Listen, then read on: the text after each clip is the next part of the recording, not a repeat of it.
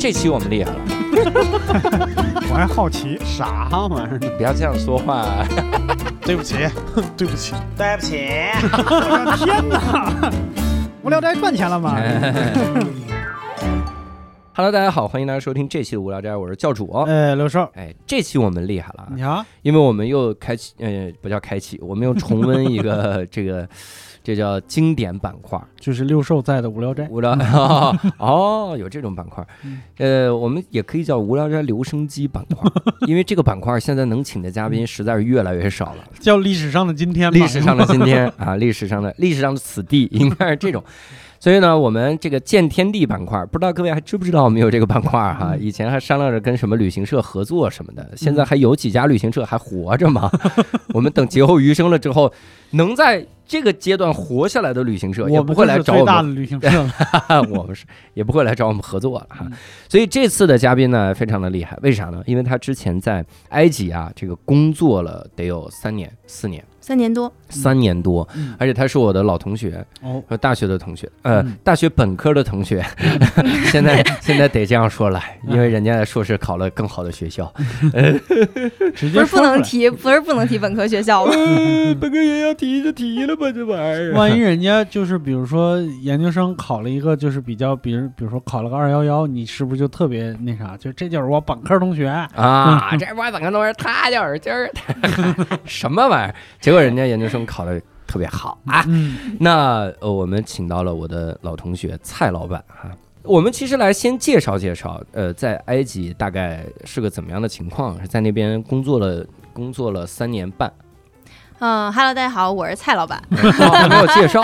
对，这招呼还没打。嗯呃，我简单说一下吧，就是我在埃及待了三年多，我嗯是一八年去的。嗯然后也是呃今年年初的时候回来的，嗯然后在那边呃主要从事的是跟那个传媒相关的一些工作，呃所以因为工作的性质吧，所以我还对于埃及有一些就是对于人啊事啊还是有很多方面的接触，然后也嗯确实是经历了很多很有意思的事情，然后也嗯认识了挺多蛮有意思的人。嗯今天有这个机会可以跟大家分享一下，觉得很好，嗯。啊我我快速来求证，现在嗯迅速来求证。嗯，那个我们每次生日的时候收到的非洲小孩跳舞或者非洲壮汉跳舞那视频，呃，埃及拍吗？那就是开罗拍吗？其实你们看到的是，应该是萨南非洲，嗯撒能对，就是撒哈拉沙漠以南非洲、嗯很多国家确实会有。呃，埃及的话，可能，但是我没有见过，就是你说的那种最典型的那个，嗯就是非洲小孩站在一起特别齐，然后喊口号的那种。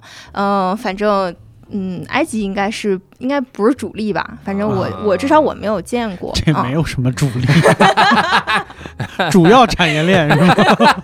对，没就靠这个没有经济发展实体。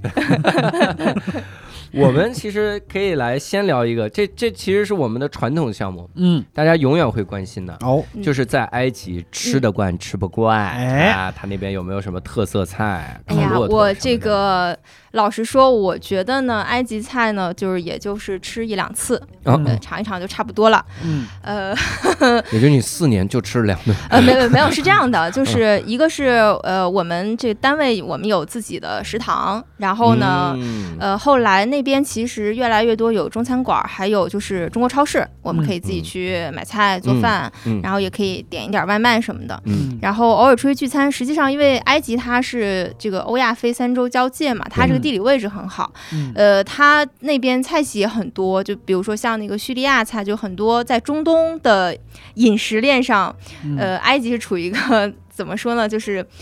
呃，很多中东国家的人对于埃及菜并不是很感冒，嗯他们会觉得，比如说叙利亚菜、黎巴黎巴嫩菜嗯是非常好吃的，所以那边当地这样的餐馆很多。嗯然后印度菜、泰国菜，然后包括意大利餐厅、嗯呃韩餐都有。啊、哦日本餐厅都有啊、嗯所以其实选择相对还比较多样，但是是否做的地道呢？这个就是仁者见仁，智者见智的事情。你咋说话这么谨慎呢？你把 我我以前净看《无聊斋》的这被骂的那几期了是吗？你应该说你这相当谨慎，我跟你你。这是什么菜？一看是开罗菜，你这篱笆一点都不嫩，哎哎呀 妈呀！蓄力一点都不一样，你这玩意儿。看来一年一度喜剧大赛第二季悬了，我今年就搞谐音梗了，我告诉你。要 加入 Jeffrey 的战队。反正我是觉得，就是呃，埃及菜的话呢，有一些是比较传统的，比如嗯说那个，它有一种是鸽子里面填的是米饭啊，还有肉，就是那种乳鸽嗯里面，嗯然后一般对半切开，然后还有一种我菜，为是这样啊，嗯，我问个小小问题啊，不好意思，填嗯米饭我能理解，鸽子里面填肉，这是一个什么变态吃法呀呃，？它就是那种小的碎的肉末啊啊，然后嗯米饭，然后填在鸽子里面，然后的具体做法我也不太清楚，我没有研究过，反正嗯就是切开，就还挺好吃的。你看食神的时候没见过烧鹅里边有荷花雀吗？哦，我以为那就是 咸的嘛，然后弄那么一道，哇塞，然后它有一些那个呃街边的一些小吃，但是嗯。就是一些呃穷人会吃的一些小吃，就是一些比如说细面条啊，还有一些碎面拌在一起的那种，嗯一份儿非常便宜。然后另外就是埃及人就是只要他们有大饼，他们就能活，就是这种圆的这种一张的那种嗯阿拉伯饼。对，嗯就是街边卖什么，就是很多很多那种小摊贩都卖，非常嗯便宜。对，嗯灌饼，还不是灌饼，它什么都没有，它就是那种。它就是就是白面饼，就是啊单张啊，白吉馍哦，对哦，白就是西安人去了，对。然后埃及的海鲜是我刚一去的时候有点出乎我的意料，嗯因为这我可能也算是怎么说呢？因为我对埃及从小的印象老觉得，哎呀那个沙漠是吧，百分之九十都是沙漠然后吃的东西肯定是那种要么就是烤的，要不就是可能觉得跟跟西北比较像。对，嗯但是去了之后，我发现对呀。后来想，亚历山大港啊，它那个嗯红海啊、地中海，它也是嗯挨着那边，嗯他们那边的海鲜非常的好，非常的新鲜。嗯但是呢，就是他们的做法就比较单一，嗯就是就是只有烤。啊如果是 你比如说像就是吃活的，就是就是烤，然后呢，它这个烤的就是我觉得这个技术吧，可能馆子里的这个技术有好的，但是可能一般的就比。嗯，反正就那样。嗯，但是你要想吃那种生的刺身什么的，可能还要去日本的餐馆，它可能处理的会比较好一点。嗯，但它那边的海鲜是很新鲜的，嗯，嗯，这个挺出乎我意料的。对嗯，你当时第一开始去的时候啊，对开罗整体的那个感觉印象会是什么样？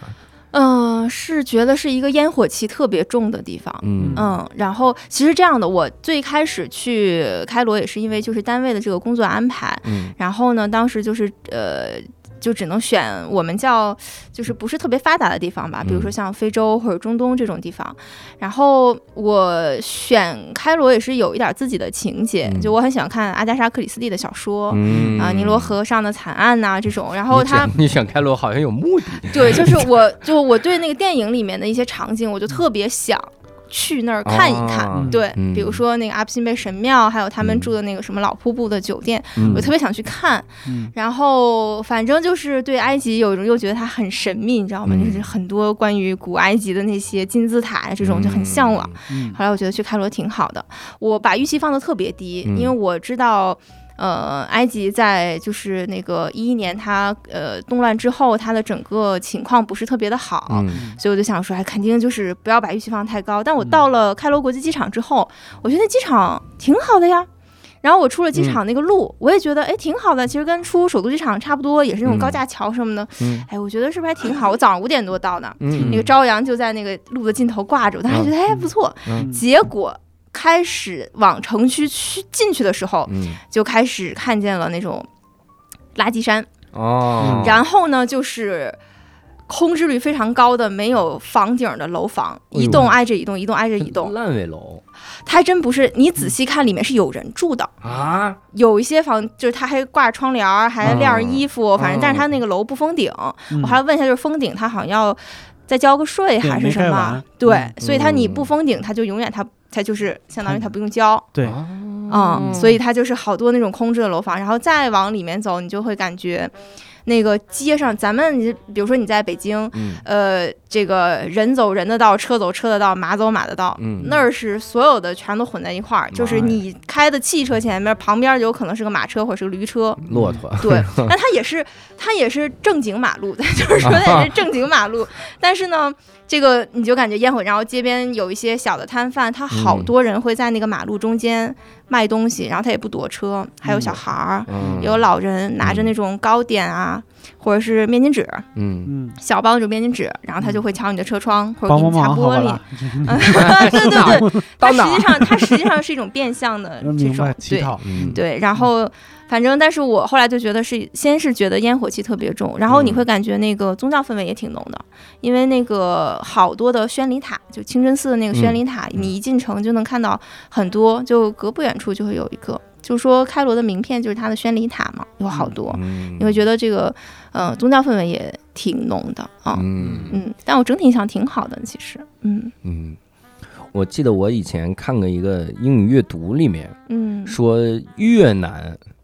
是在越南的时候，也是这种，就是马马路上就大家全是什么各种车，而且越南还是不禁摩嘛，有摩到处的摩托车。嗯开，他说像这种路你怎么过？嗯那你就过，你就过，就往前走就行了，就是啊车会让你的。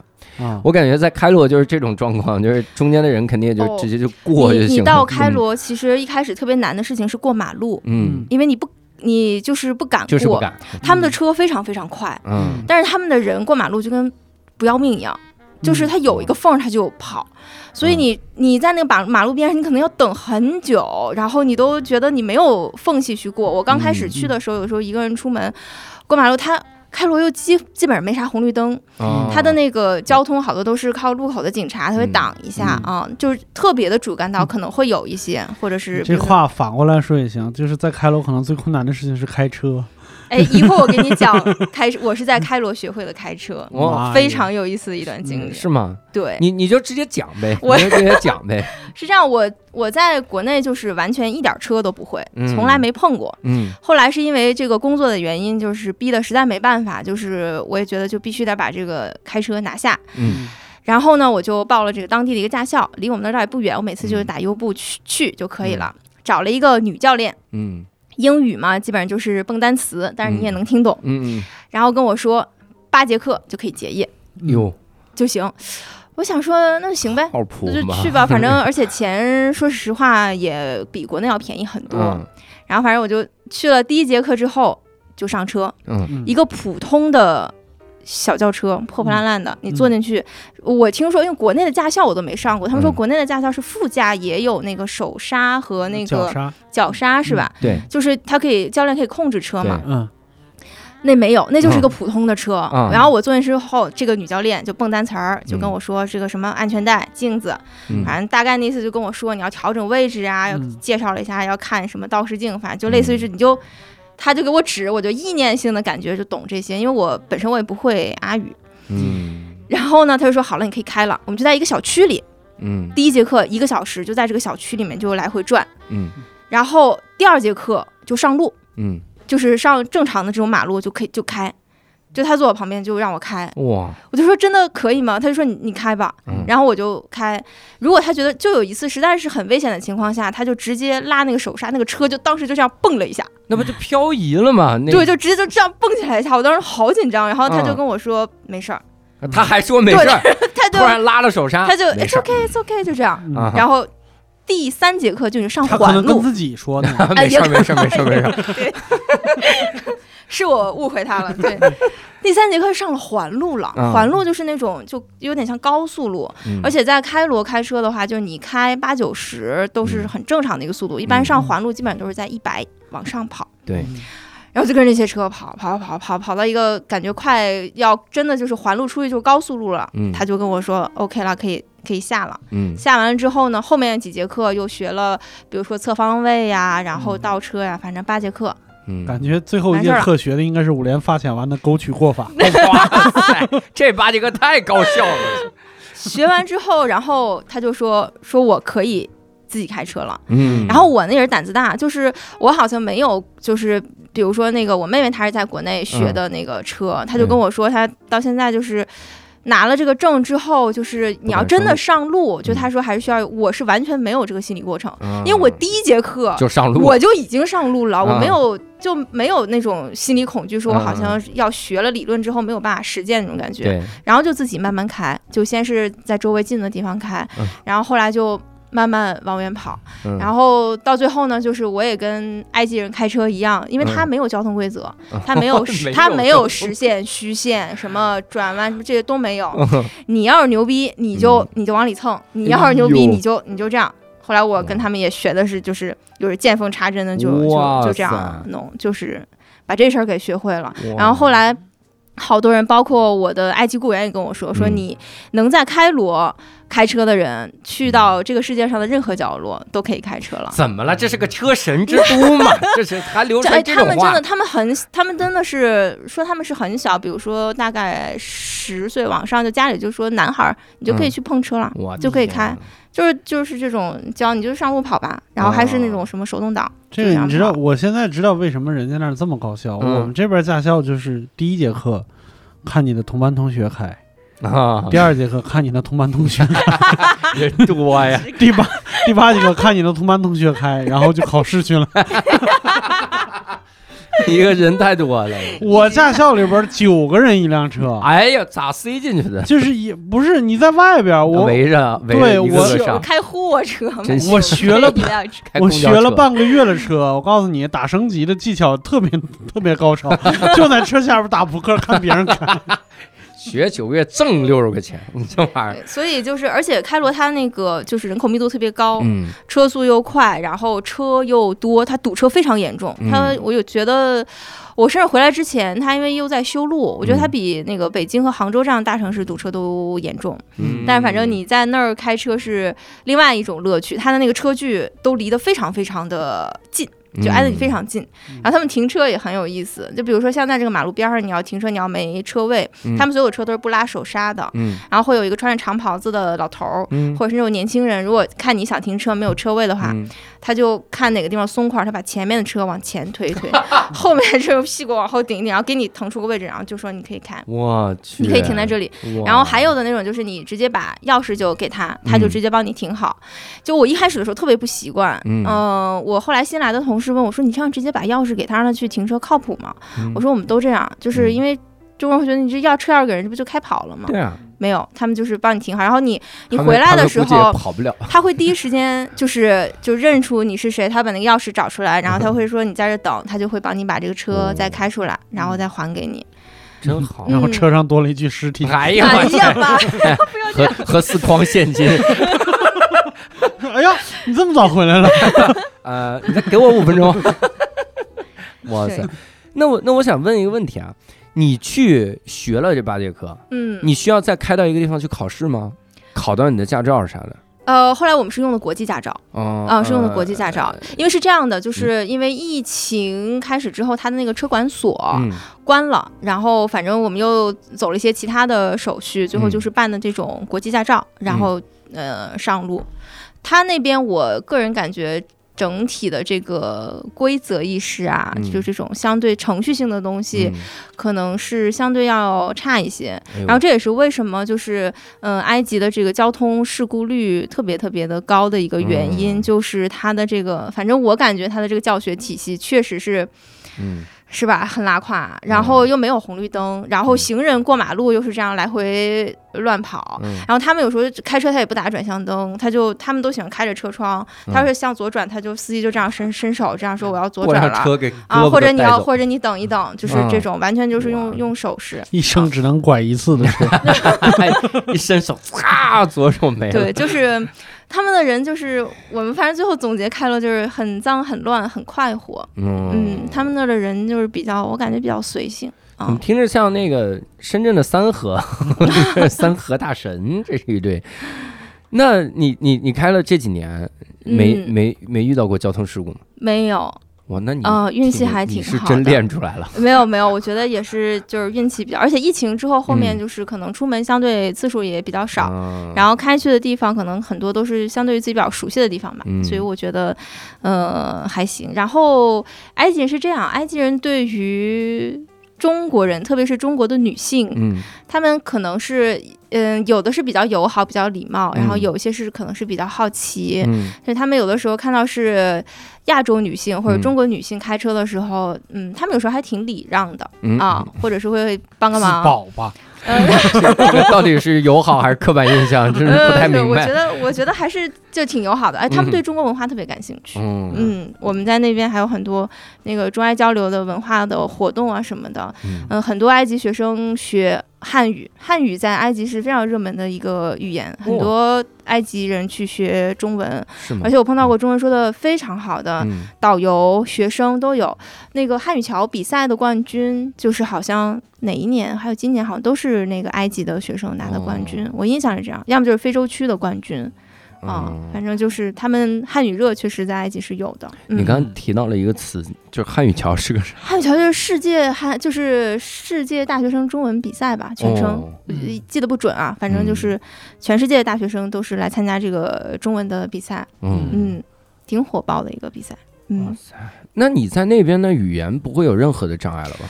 嗯，是这样的，其实是会阿语可能会更好，但是呢，嗯我会阿语的同事跟我说，其实，在埃及你会阿拉伯语也没啥用。因为他们学的阿语叫标准阿拉伯语，但是埃及人说的是埃及土语，嗯，这两个语言之间的差别还挺大的，嗯就有点儿像北京话和东北话，呃，甚至不一定，可能东北话都都比较简单，我觉得，啊，对啊，嗯，就是可能是像杭州话和温州话有可能，对，能是这种。就有可能，就是嗯反正会、会阿语的同事，即使出门，他用阿语跟那个小商小贩聊天什么的，也、嗯也讲不通。嗯但是他们那边的英语普及程度比我们这边要高很多。嗯像一些就是受教育程度比较好的人，你跟他用英语交流是完全没有问题。你去嗯商店买东西，大部分的人基本的英语交流是过关的。嗯你不会像中国，你比如说你如果要是呃跟比如说打出租车或者什么，你可能跟司机没有办法用英文交流，但那边是都可以的。嗯，嗯，所以这个还行。就感觉英文交流嘛，然后交流的实在不行就用中文交流了，就是中文普及率那么高。在那边三年多，你这个工作的这个节奏大概是啥样的？就是也、也有休息刚去的时候很忙，然后经嗯。常出差，埃及很多重要的这个城市，然后很多这个重要的活动我都亲身参与了，所以哦。感觉还是挺好。但是后来嗯。进入疫情之后，嗯。那个节奏就慢了下来，直到嗯。再回来之前稍微恢复了一点儿。嗯，但是那个时候，因为我这个要回国嘛，就是要那个闭环呀、自我隔离，有一些程序性的东西，所以嗯。我就也没有往外跑。嗯但是确实是，呃，刚去的头两年吧，我感觉是很忙碌的。然后，嗯、我很喜欢那种节奏，就是你会跑出去，而且因为我工作身份的这个原因，我可以去很多可能别人旅游去不到的一些地方。嗯，就比如说，呃，明亚省的那种图纳山的大墓地，嗯它是一个。呃，具体是什么时期的，我现在已经有点想不起来了。距今可能也有点儿两三千年的这个历史吧。嗯他当时是新发现了一个墓葬，可能是个祭司墓。嗯呃，我们是它有一个那种墓道的竖井，你可以爬下去，然后看那个木乃伊和棺木存放的地方。嗯，然后我们就我就是爬下去，嗯整个然后进去看，那里面有一种我到现在都还记得的一种味道。哦，嗯，它不是那种臭味儿，是一种非常神，但是。怎么说呢？用用我们东北话，我不知道六叔老师说，就是嗯抹布捂了的那种捂巴味儿。啊，有一点那种馊味儿嗯，还不完全是，反正就是有点哦毛毛的那种，嗯有点闷闷的那种味道。嗯是不是就是那个一个衣服洗了没晾，啊，有点那种感觉对，有点那种感觉那个啊。啊。然后你会看到那个石棺啊什么，它一般这种已经开好的墓地，它的那个木乃伊什么的会作为文物，它会先运出去嘛。嗯它有一些石棺会摆在那儿，就是跟像我们这些人可能去拍摄或者是什么，我嗯们就会进去看，然后还会有些人嗯给我们讲解，他都是用英文大概说一下这个是什么年代的啊，嗯然后大概是这个墓主人是什么身份，嗯嗯，然后我印象比较深的是我们在卢克索，是它南部一个非常有名的考古的一个呃城市，也是一个旅游胜地。嗯，在那边我们是好像世界遗产日，我们去了呃 Nefertari 是呃古埃及王朝特别有名的一个王后，嗯她的那个墓穴哟。嗯、保存的非常完好，嗯然后一直走进去，然后那个壁画都保存的非常好。嗯它可能有修复过，但是我有去了解过，就是它的那个壁画在那个打开之后，嗯那个颜色就是还是很好的，就除了门口的可能是会有氧化比较严重，嗯但是它那个里面的都非常好，就像那个天空之书，还有一些就是你们经常会见到的那种古埃及的这些神像的嗯那些。侧面站着的这些小人在那些壁画上都非常清楚。我就是当时感觉非常感慨，因为那个墓穴奈夫泰尔的墓不是呃经常对外开放的，嗯要么你就是要花好多钱进去。嗯，然后要么就是平时都是关闭的。那天是因为世界遗产日，然后就是给我们这个团组，就是你可以进去做一些拍摄的一些工作，嗯然后我们就进去了。对，嗯，哇塞，你看啊，我这个每个来的同学，嗯他都是由于工作嗯要去一些大家不常去的地方。嗯，我每一个同学都是军火商，大家都是卖军火。阿福来的时候，大家就在底下猜阿福是卖军火。这嗯这次看我们大家猜蔡老板是卖军火的，我们卖军火，你去墓里面这卖啊，墓里卖什么？这这回给你们个新方向，可以往盗墓的方向猜一猜。那是去对地儿了呀，去对地儿，这可能就匹配上了埃及的这个考古资源还是非常丰富的。如果你们嗯将来去旅游的话，我其实也很建议大家就多去看一看神庙啊，嗯然后这种呃，包括那个大埃及博物馆，应该是在建，但是应该也快建好了，建了反正也嗯盖了快十年了。嗯本来是我我前一任就说说，哎呀，说说能等到这个博物馆开放，结果没开，离任了。然后到我这儿，然后说说我一定能等到，结果我走的时候他也还没盖好。嗯嗯，这博物馆还能不能干好？这 能就是慢，对，嗯，但是大家可以去，包括图坦卡蒙的金面具什么的，都可以在那边看到，非常 还有很珍贵的那个二十具那个皇家木乃伊，它是放在文明博物馆。嗯嗯、当时有一个花车大游行，嗯就是把那个。呃，这二十具皇家木乃伊从原来的老的国家博物馆转移到这个新的博物馆，嗯，也是有一个非常盛大的一个活动。后来我们也去看了那些木乃伊，真的是非常震撼。大家如果去旅游的话，都可以去考虑去参观一下。嗯嗯，那我很好奇，你去的时候嗯跟当地的这个就是团队嗯，沟通的时候，你们嗯团队中会有很多的，比如埃埃及的本地人吗？对，就是我刚一去的时候，我的我的埃及雇员真的是各式各样的人都有嗯啊，嗯、几个人不多，但都非常有特点。嗯有那种特别古板的，但是就是特别靠谱，你什么事儿都可以交给他。嗯然后也有那种真的就是特别不靠谱，你真是生气的时候你都恨不得踹他两脚。嗯，但是他但是他真踹，他的工作，他工作如果他认真做，他会做得很漂亮。嗯嗯，然后还有那种就是什么事儿，他可能工作干得一般，但是你需要他的时候，他永远都会在很晚的时候，他都会回复你。你哪怕半夜三点、半夜五点，你嗯找他，这个人都会都都会在，都会回复你的这种人，关键时刻能顶得上的人。哇，然后我的这个，我跟埃及人一开始交往的时候，我挺不适应的，是因为他们的时间观念很差。他们自己都说，说我们有一个东西叫 Egyptian time，就埃及时间。就如果埃及人跟你说 one minute，嗯那可能是是十分钟或者十五分钟嗯，它不是一分钟。如果他要跟你说 five minutes，那你就等吧。对你就 等我吧了，对，然后就是像我们有的时候会约一些人见面，嗯就有的时候我就跟雇员说，我说我需要见一个什么样的人，你你麻烦你去帮我约他，然后他就会说，呃，inshallah，就是嗯。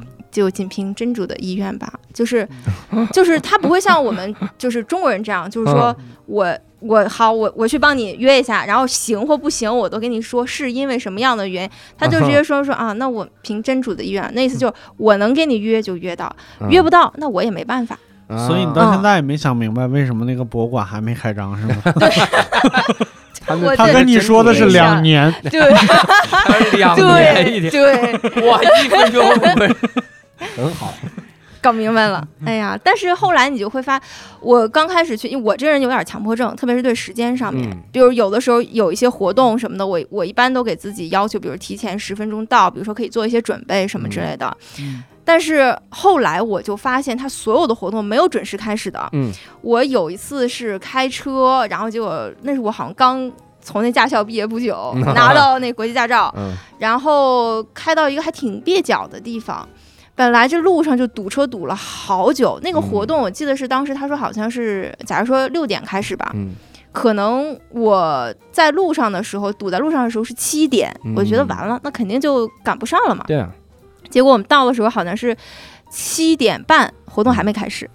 哇，这是啊锤子科技的活动啊！反正就是你永远不用担心，就是就是你可能活动赶不上。他那边基本上说八点开始，差不多都会往后推。就哪怕像开罗国际电影节这样的，就是 A 类电影节，嗯，它也它它应该是说是规格比较高了，但是也这个开幕的时间也是，比如说好八点，可能八点半或者八点四十它才开始。哇嗯，，就是他们为啥呀？我觉得他们人特别随性，就是他不会什么事儿都给你卡的特别死，也不会说我特别有效率。中国人是特别有效率，我，们一样一样干，然后这样就像比如像你们。是吧？对他们，他们不是这样，他们特别随性。然后嗯我的雇员算是已经，因为他们已经给我们这单位就干了好长时间了。嗯他们还知道，就是说跟我们相处的时候要要有一些守时的观念，比如说约了几点出差去机场，不要迟到这种。但是平时他们真的就是对时间没有什么特别强烈的那种要，或者什么事儿一定要那个特别有效率的干完，他们不是这样。但我反倒觉得，我后来觉得人家活得很快乐，我们活得好紧张啊，嗯我就很感叹这个事情。他们如果天天赶飞机，他们立刻就会变准时了。通常这种时候，无聊斋习惯是出一个梗，嗯就是什么，在开罗也有一个电台在讨论有一个姑娘多么的守时，多么的机那啥。但是我现在想，这个电台可能由于迟到没办起来。或者还没更，他说后天更后，天更，那就不知道什么时候更。多少多少天？那我特好奇的就是，如果大家都是这种随性的性格，对，那所以他的公共交通、公共公共时间那怎么办呢？飞机咋整啊？呃飞机还是相对还是比较准时的。相对比较准时。对，但是像你就这种大型的活动啊，这种你就很难去。但是我是觉得他们活得很放松、很轻松，就很多事儿就哎就能这样就这样吧，能那样就那样吧，嗯，不要着急。他们甚嗯至有时候说，哎呀，你们好着急啊，你们好赶时间呀、他们会嗯觉得我们活得很挺紧张的，挺挺高效率的那种嗯感觉。然后你在他面前掏出好几沓钱往空中扔，这可能就是意义吧？啊，没有，哦我天哪，我倒想是这样。但是我觉得埃及人就回到刚才说的，我觉得他们对中国人还是非常友好。我我特别想分享一件事情，就是、呃，一九年的时候，非洲杯是在埃及办的，本来一嗯开始是要在喀麦隆，嗯结果喀麦隆呢半路撂挑子了，就说不办了，嗯，就说没法办，是因为场馆没盖好还是什么？啊然后呢 等两年，就就找这接盘侠，然后埃及就说那行吧，那我来办吧。嗯他们好像，嗯、他埃及应该已经拿过六次非洲杯的冠军了吧，嗯还是什么？然后而且确实是在非洲国家里，他是有这个实力可以办赛的。嗯但是因为这个喀麦隆给他交盘的这个时间已经很晚了，嗯所以就是埃及说我可以办，但是不能像呃往届一样，就是说在冬天在二月份办，只能要推到六月份夏天。所以我刚好是一九年的夏天赶上非洲杯在埃及，然后我自己又比较喜欢看球，嗯然后就去感受了一下。然后他们最有名的球星是萨拉赫。嗯萨拉赫出场的时候，那个体育场，我真的是我从来没有感受到过那么大的声浪，就感觉人都要被掀翻了。嗯所有人都在疯狂地喊，就蒙萨拉，蒙萨拉，就是非常有节奏的在喊。而且埃及人本身对足球非常狂热。然后那届的非洲杯，你想马内、呃嗯马赫雷斯，反正就是好多球星，也也都非洲的球星啊，也都在。我就觉得整个那个场子是非常非常热闹。然后我最开始想去开幕式的时候，我当时因为工作原因要要进去，嗯结果他那个体育场就是很大，标的门儿也不是很清楚，就怎么也找不到那个我们就是这个对应的那个入口。嗯然后这时候出现四个彪形大汉，哟，这是埃及人，然后就问我说怎么了，然后我嗯。就说我就是找不到我的那个区的入口，嗯。然后这四个人就给我亮了一下他们的那个身份牌，他们跟我是同行，嗯，然后就跟我说说没事儿，你别着急，我们带你。然后这四个哦。人就是，而且当时人特别多，嗯。然后我又自我相对还是比较瘦小吧，嗯。就是人挨人挤人。后来这四个人就把我围在中间，嗯，就是移动着把我带到那个穿过人群，感觉像打橄榄球。就这样就围着我把我带到那个门，啊然后就跟我说说没事，你现在可以进去了。然后后来其中有一个大叔，我还跟他一直保持联系，嗯因为我就是后来好多，比如说我们他是有一个呃区位是专门给我们可以就是做现场的记录什么之类的，呃，要提前去预约。呃，他每次都会帮我提前把那个 stand，就是那个点拿点位拿好，嗯然后他会告诉我，他说在哪儿跟我交接，他把这个点拿好。决赛的那一天，他为了能让我先进去，嗯就是当时好像那个点位非常有限，他先抢到一个，他又直接就塞给我，他说你先进去，没关系。我说那你怎么办？他说我有办法。嗯然后我进去之后就好久都没，好像比赛已经快开始了。后来我看他就晃晃悠悠的进来，后来我问他，我说你怎么进来的？他说我跟那个门口的人就是关系还行，他说就让他进来了。嗯就这件事情让我觉得很感动，嗯就是埃及人他他有的时候他愿意帮你的时候，他是非常非常真诚，他会想尽一切办法嗯去帮助你，特别是觉得你可能是嗯国外来的，然后觉得你很不容易，也可能看我就一个人在那外边儿。就是赛场外面在这穿梭，觉得很不容易。嗯我当时就很感慨，这个事情我很感动。但是在有的时候还会在外网跟他联系。嗯，哎，但是后面是不是就很少有这种还能再去什么公共场所看球之类的这经历？对，，因为疫情的关系嘛，嗯就是其实是在我回来之前才会有一些那种大型的活动，嗯嗯，就是但是确实是不像之前那么密集。之前他，比如说他的那个考古发布会特别多，嗯关键是他隔三差五他就能挖出东西来。嗯他那个塞加拉地区是他这个 就是他的那个天赋和努力的区别。对，真的，我跟你说，就是天赋和努力的区别。就是它那个塞加拉地区是一个，也是一个考古的一个大墓地，里面就是堆了好几层，反正就是各种祭司墓啊什么的全都有。嗯。嗯，隔三差五的有特别重要的，他们就团一块儿，然后举办一个发布会，嗯。然后把所有的这些挖出来的东西，就是全部都摆在那个桌子上展台，嗯然后就让大家来拍。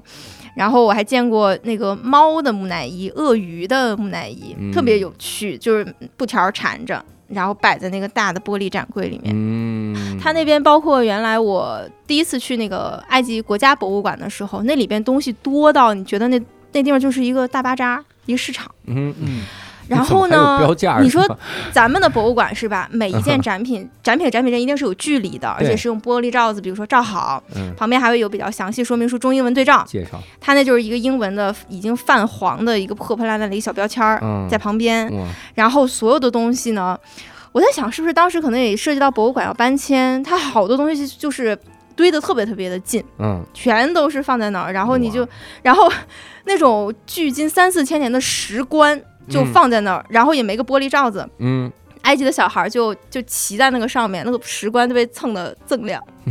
我当时看见，我觉得他唯一特别就真的是非常非常就是那个图坦卡蒙的金面具，嗯还有那个皇家木乃伊，它是有单独的馆，然后是那嗯个保安特别严密那种玻璃罩子罩起来的。其他好多，我觉得在他那儿就是你找到一个距今。一两千年、两三千年的文物，对他来说是非常非常正常。可能在我们这边、嗯或者在其他国家，可能都是镇馆之宝，但在他那儿就是 对，就是在他那儿就是就放这儿吧，随便捡。放这儿吧就埃及。人说还嗯怕啥？你吃那饭碗都是一千多年。有个有个画面就是胡八一在那儿什么寻龙定位看嗯中山，一场更是一，旁边一个开罗人看着他挖了一铲子，对，就挖出来。就费那个劲。对，费那个劲。对，哎呀，嗯，那那那边的治安情况怎么样？这是我比较关心。嗯，我觉得。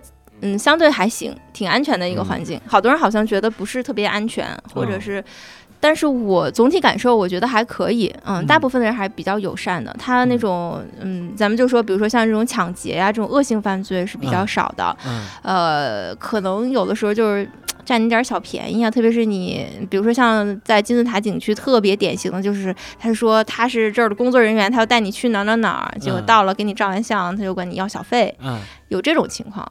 但大部分人我觉得还是挺友善的，你在那儿感受听还可以。听完世界各地的这个故事以后，嗯发现要小费这件事儿已经不是什么大事儿了。对，就是嗯他，就是可能就是开罗，就埃及人可能会，他就一直跟着你，会觉得有点嗯烦。对但是我我我听说，也，只能是听说啊，因为我嗯确实我也没去过，就是之前所谓动乱之后，嗯，就是感觉开罗人好像有一种类似于叫什么游行病的东西，就是大事小事都得先游个行再说。你碰到过这种情况吗？呃，是这样，就是嗯。之前是有的，但是嗯。后来这个现任政府上台之后，嗯。这个情况就少了。嗯。嗯，因为他，呃，开罗是在我回来之前不久才刚解除那个紧急状态，就说啊他的这个紧急状态是每每三个月就续就续一次，就这啊个紧急状态。嗯。然后，嗯、紧急状态之下，就是他路边都是还是会有这个警车、军警，嗯。嗯，所以那个像你说的那种，之前可能就是动乱刚结束，就是比如说莫尔西那会儿，可能是还有，嗯后面就一四年之后，啊，这个情况就就比较就比较少，就是管了大概两得比较严。嗯。嗯，就管的比较少了，但是嗯。它那个聚集性的活动也会有，比如说我嗯们之前那个穆巴拉克的葬礼，我的印嗯象特别深刻。啊。就是穆巴拉克是一个，我一直小的时候我就在新闻上，就什么埃新闻联播是吧？嗯。什么埃及总统穆巴拉克怎么怎么样？嗯。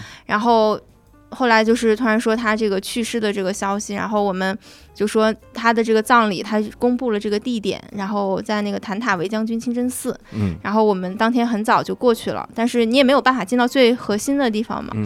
然后外面围了好多老百姓，但是大部分都是年龄比较大的，会拿着他的那个巨幅的那个海报，嗯。还有横幅，然后有一些老人就是痛哭流涕，就是坐在那个清真寺的外面，嗯然后就是在，但喊什么我不是听得特别清楚，我也听不懂，但是就是感觉他非常伤心。嗯，然后中间是他的那个遗体是应该是他儿子陪着他在那个用空军的直升机嗯从外面直接起运进到那个清真寺的那个广场的那个院子里面的，嗯他没有一个在外面，然后他是在里面举行的一个用马车拉着，然后鸣礼炮什么的。嗯嗯嗯、反正那种聚集性的是，呃，有警察就是维持秩序。嗯，但是嗯，不会说是不让啊，就比如说你嗯。你不可以在这里聚集都没有，他还是允许老百姓自己去，嗯，毕竟这个老穆是吧，从铁腕到铁笼的这种戏剧性的人生，我觉得执政那么长时间，嗯。所以他他还是允许就是老百姓去调研他的，嗯，嗯。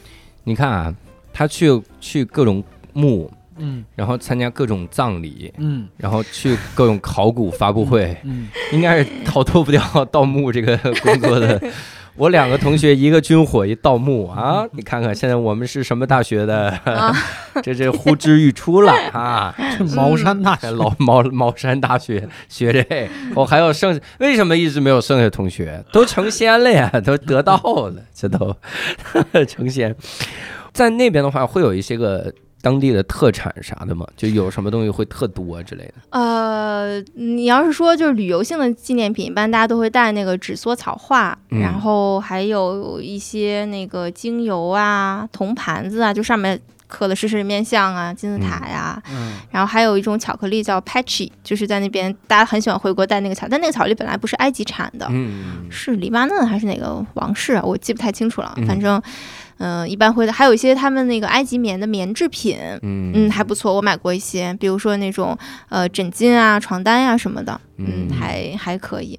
但是我个人，但是这个旅游习惯啊，有些人去了，他可能就就愿意各种小玩意儿，他会都带一些。嗯我的话就觉得这些东西可能就一回到家里，我觉得也没地儿摆，一回就没用，嗯这就是对，然后就自己就留一些有纪念性的东西就就算了。但是埃及曾经有，我不知道现在啊，埃及之前就是给中国输入很大是小龙虾，我不知道你们了不了解这个事儿。啊，不知道哎，就是埃及尼罗河里的小龙虾是很优质的，是嗯野生小龙虾，而且是他们叫白鳃，就是很干净，然后嗯肉质也非常好。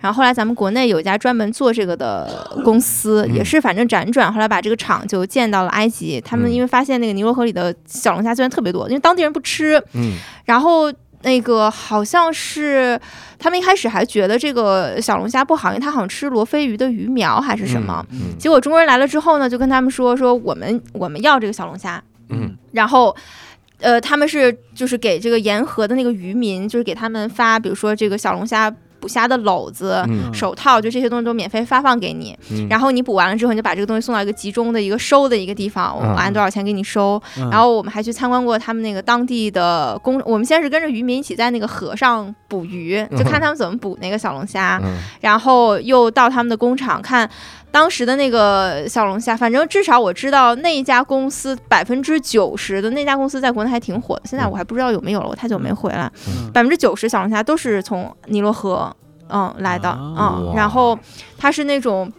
它要经过一个油炸的一个好大的一个机器，有一个油炸的过程，然后液氮就是低温速冻，嗯。然后开罗机场是每周都是有固定的航班，就是总体算下来，从你捕到这个小龙虾到嗯。它到出现在中国人的餐桌是三十六个小时以内。这么快，嗯，就是整个就是全程它这个产就是这个运输链全部打通，嗯然后就可以就是我们看的是那种一袋一袋非常品质非常好的小龙虾，就这样运回来。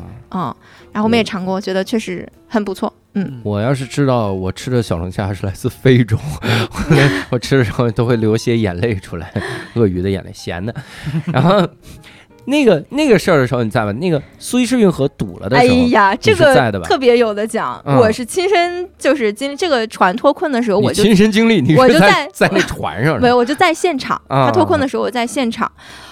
呃，还这个这个事情讲起来还挺惊心动魄的。对于嗯我我做这个职业来说，还挺惊心动魄的。嗯 因为木进水了，挖往外逃是吧往外 逃。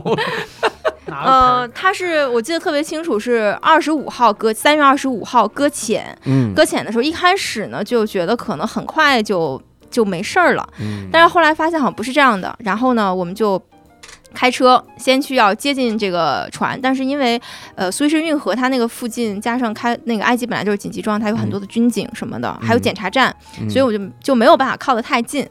我们就先在一个远的地方，就是拍。呃，拍这个画面，然后嗯我不知道我当时脑子是怎么想的，我居然还介绍了，就是就在我们不远处，然后手指过去好远。我记得当时好像还有弹幕说说这就叫不远处嘛，我就但是我就可能是我觉得就是能到那儿去拍到那个已经就已很近了。已经很近了，就能嗯拍到那个船也很高很大嘛。嗯然后，但是当天这个船没有任何动静。然后嗯后来就是跟雇员商量，呃，我们有一个还是挺不错的一个雇员，我就说你就留在当地，我让他在苏伊士就没有走。嗯然后就他就一直在那边等消息。二十九号的早上四五点钟很深，我突然就醒了，嗯然后我的雇员就给我打电话，然后跟我说说好像是起就是起伏了，可能要脱险了。嗯，然后我就说，那你呃，你就待在那。我说你给我们一个定位，我们好赶过去。然后因为早上我们还要处理一些工作嘛，因为它起伏的话，我们还要处理一些工作。然后我们就开车就就往那边去。我们这个嗯雇员非常神，他找了一条就是避开了那个军警的路，嗯是在一个村儿里。嗯。嗯，我们开了很那种小路，反正进村儿里，那个船就在那个村子的河的边上，好高好高，就那种几层，哇你能看到那个大船。嗯。然后我们当时就说：“好，赶紧过去。”我们就嗯。过去就就拍，嗯，我在那边拍拍所有的素材，我还跟就是单位的同事，因为我们有些东西要传回去，嗯然后我们还建了一个 QQ 群，啊 我就我就是当时真的是就是想就随手拍，就随手往里扔这些素材，啊然后拍的差不多了，然后我把我该做的工作也都做完了，嗯我就从那个它是那个河边儿嘛，嗯还要经过一个田。田地完了之后是公路，嗯然后我就从那个田地往我刚要快要走到公路的时候，就有一个持枪的一个警察就冲我们走过来了。嗯就是当时我还有一点紧张，但因为之前我在埃及也跟好多警察就是打过交道，嗯啊、所以就是还好，因为他们其实也还挺友好的。嗯他就过来问说你们是干嘛？我说我们就很感兴趣，我说我们是要过来看看怎么怎么样。然后呢？就，把洛阳铲放下，警察吃的够多的呀，你这 然后我就我就开始跟他开启那个就是瞎扯淡的模式，因为嗯。我的手机正在传我刚才拍的所有的画面，哎呦，所有的东西，嗯。而且那边的警察他是在警状态之下，他是有权利翻你的手机，然后要求你永久删除你他不需要你留的东西的。嗯然后就开始跟他寒暄，跟他聊天，他也挺感兴趣。哎，他说你们中国人你们来干嘛？怎么怎么样？嗯就跟他聊，还他会英语还可以，我就跟他聊。然后我就趁他不注意的时候，我就掏手机看传了多少，他那个会显示进度。嗯当时第一次掏出来百分之八十九，我说操，快点传，快点传，快点传，我就好紧张，赶紧传完。然后又聊了一会儿，他看就我当时好像应该是有四五段吧、嗯。素材，哎呦，全全部传好了之后，我就心就放肚子里了，我觉得没事儿了，反正就后方就可以处理了嘛。嗯。然后他就说说你把你的手机拿给我看一下，他跟我说，我就当时就非常。我说我说那你看吧，嗯。然后他就看，然后他就指我拍那些，他说你这些都要删掉啊，嗯。我就删掉，而且他特别懂，他删掉之后，他他说你嗯，不是删完之后他是删除，不是还有一个单独的文件夹会先存在那里，然后多少天之后再删嘛回。头站嗯回头是啊、他懂的，他他说你再把什么点开，他说我要看见你把这些也删掉啊啊，然后我就把那些东西就全删掉了。然后呢，这些人也很神，嗯他就说你们现在还不能走，我们要嗯核实你们的身份，嗯但我们所有的手续什么的倒都是全的。嗯我们就在那儿跟他们就继续聊天儿，扣了我们在那儿相当于两个小时，因为当时我们的护照什么的也在他们手上，嗯扣了两个小时。就突然听到那个船就鸣那个汽笛，哦然后我就看到那个船，那个好大的船，就先向南开始往后退，嗯，然后紧接着就开始向北，就开始就开起来了。嗯就是我就看到了这个船从它被卡住，到时它怎么走，就是一直离开那个位置，全程我们都看到了。而且他开始的时候是还挺慢的，然后但是这个时候反正。那个警察也挺有意思的，这个船离开之后，他就马上把手机还给我了。嗯，快啊，拍快拍，你快拍，但是他不让他不让我我拍，也拍，但是我当时有些工作是可以通过手机，就是还是要去完成的，我就赶紧把我就是看到的这个情况，就是用文字描述，然后让后方去处理。然后我当时后来我说还挺感谢那警察，他要不扣我两个小时，我根本等不到那个船走，我们可能就被他一吓唬，我们可能就直接开车就跑了。警察说你赶紧拍，拍完了传，传完了我好删，快点。对 他挺懂啊，反正我还挺 挺挺感谢他，是你要不扣着我的话，我说我还真，我就想说我还真看不到就是这个场景。然后我们嗯当时好像我记得还有一个什么互动，嗯然后还有一些网友就说说那个哎呀哪个哪个媒体报说这个船又卡住了，嗯我说我就在现场，我说我我亲眼看这船在动，我说它嗯没有卡住啊。嗯但是据说那个消息放出来之后，因为它那个苏伊士运河不是还跟金融市场啊什么什么，反正有一些具体我也不是特别懂啊。嗯，据说这这一类的消息放出来之后，当时市场是有一个很大的一个什么起伏的哦波动的，嗯。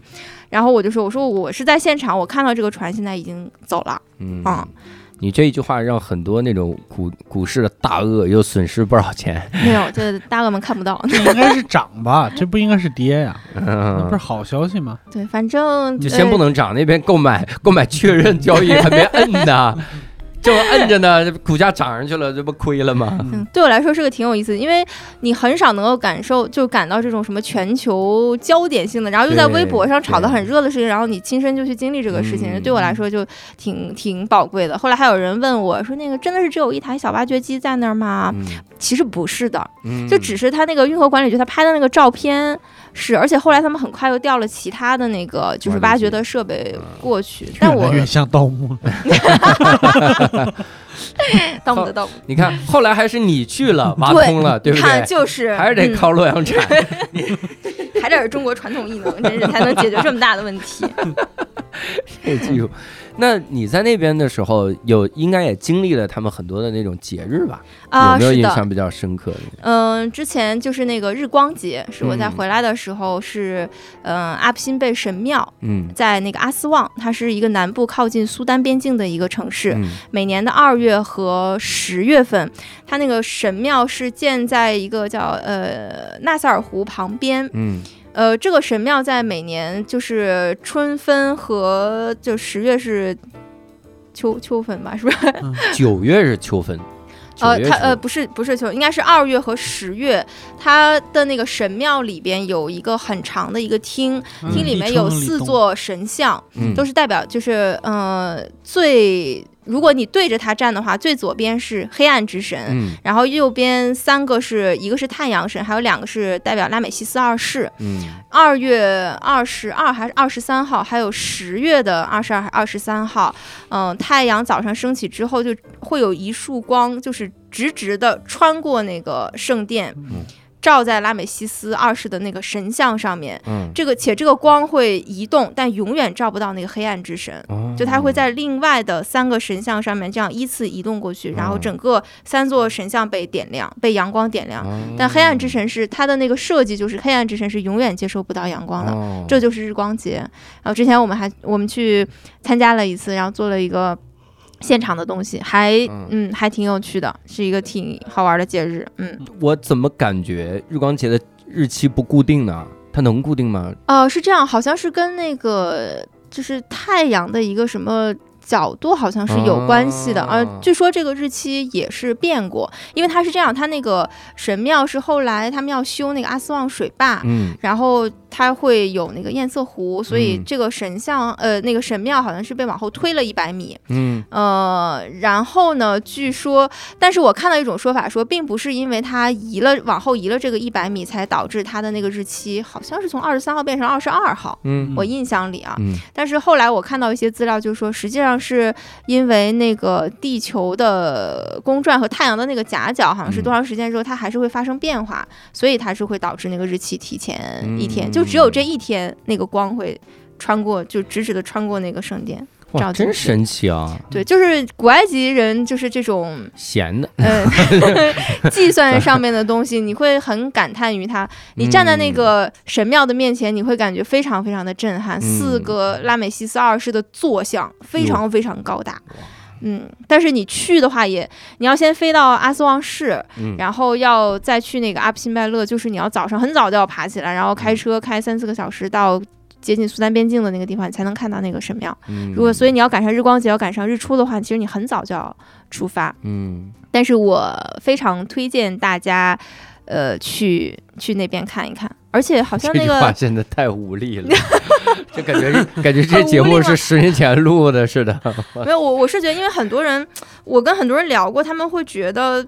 就去了不知道看什么，就觉得不就是一个神庙嘛，嗯然后又觉得路途很远，现在啊，嗯我们是就算去了不知道看什么，我也想去看一看。那就是我是觉得非常震撼的，哦哦，所以这个所谓的日光节，不是说我们要放假一天，大家吃东西、开东西，no no no，而是就到那儿看这个。对你说的那个是开斋节，还有斋。夜，你说那个是周日，我是周日，每 开斋节天也是对，开斋节也是他们那边就是非常，因为是那个穆斯林国家嘛，就开斋节对他们来讲也是，就就跟咱们过年是一样的。嗯。然后他会那个宰生啊，然后反正还有各种各样的传统，然后还有开斋饭，就是斋月期间每天晚上太阳落山之后会有开斋饭，嗯非常丰盛，然后那个假期也很悠长，嗯，在斋月期间，你要想办什么事儿，那真的是太难了。你你很难找到人的，你想约什么人见面呀，你想办什么事儿啊，都很难。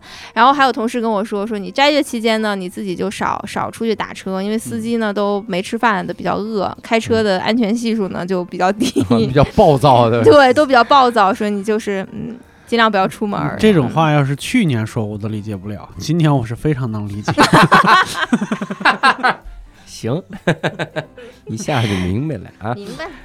然后那那他们有什么，比如一年到头那种大的那种类似春节那种节吗？就是就是那个开斋就是节嘛，开斋节啊对，就是开斋节，就是跟他们的这嗯春节过得还是有代价的感觉。嗯反正然后时间对斋月月的这个假期的时间又很长，这个对他们来说是非常重要的节日，嗯因为跟这个这个宗教的一些习俗信仰有关系嘛，嗯他们是非常呃非常看重这个的，嗯但是也分人，你像嗯我的有些雇员会特别特别重视这个节日，嗯但是有些呢就可能也还好，这可能跟家庭传统有一些关系，嗯。嗯嗯，就有的人其实也是吃东西，呃，就是对，比如说，因为他那个就是他那个宗教教育里面规定，比如嗯说你是重体力劳动者，或者是嗯老人、小孩儿，在白天的时候，你还是可以，比如说喝水，或者是进进一部分食物，或者是有严重疾病啊什么的，还是可以哦进一部分食物的啊教育很科学。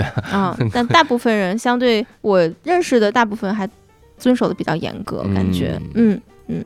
那你你在那边的时候，跟大家就当地人互动的时候，有没有比较有意思的？经历嗯，当地人互动，就我们这考古，我们去建了一个在埃及，就在世界这个考古领域，就古埃及学这非常有名的，就是考古学家叫扎西哈瓦斯这个嗯。老头儿，因为当时是那个三星堆出土了金面具嘛。我们当时就想做一个比较，就是三星堆的这个金面具，然后和你们拿到的这个呃和这个 和那个图坦卡蒙的这个金面具，然后另外也想让他来，就是呃，因为三星堆那个金面具的出土，这也挺重要的嘛，嗯也想让他呃，就是讲从他专业的角度给我们讲一讲。这老头特别难约，嗯好不容易约上呢，就给了十分钟，哟啊，就你就可以问十分钟，咱们的十分钟还是埃及人的十分钟？咱们的十 他们的十分钟挺咱们的十分。钟，而且我去之后就十分钟之后，真的就是有下一波人来找他了。哇，嗯、就是感觉都是排着队来找他。嗯然后呃，我去的时候还带了他自己的一本那个著作。我嗯当时想的是，就是人家愿意的话就让人给我签个名，不愿意的话呢就就算了。嗯然后呢，我进去，他看我拿这本书，他就说我我给你签个名吧。我当时就谦虚了一下，我说我说没关系，我说要不您先忙，或者我们一会儿 完事儿之后，就是我说那个您再签，因为我当时看他还在接电话干嘛。哎，然后他就他就跟我说，他说他说哎呀，呃，young lady，他就跟我说啊，小姑娘，他说别人都是那次求着我签的，啊你你居然拒绝我。拒绝了我，然后我我要请你吃顿饭。我说不是不是，然后我就赶紧把书递过去了。后来嗯我一想，就是嗯，可能这种思维方式吧，嗯，不太一样，因为他当时有点手头有点在忙，我就想说可能不好去打扰他，嗯然后他就把这个书给我签了个名，然后后来还合影啊什么的，可见你也的确是不太不太就是人家的粉丝。嗯，就是真这要是一个足球明星，你能不签吗？直接冲上去抱大腿，给我签一个吧，求求了！卡纳瓦罗肯定冲上去抱大腿那，铁定啊！你说你先忙吧，你把那脚球踢进去再签。然后呢，这个老头跟他交流的时候，他说话特别凶，啊，哦，其实是铿锵有力，嗯，就他说什么东西好，也跟就骂这个东西似的，就是那种感觉。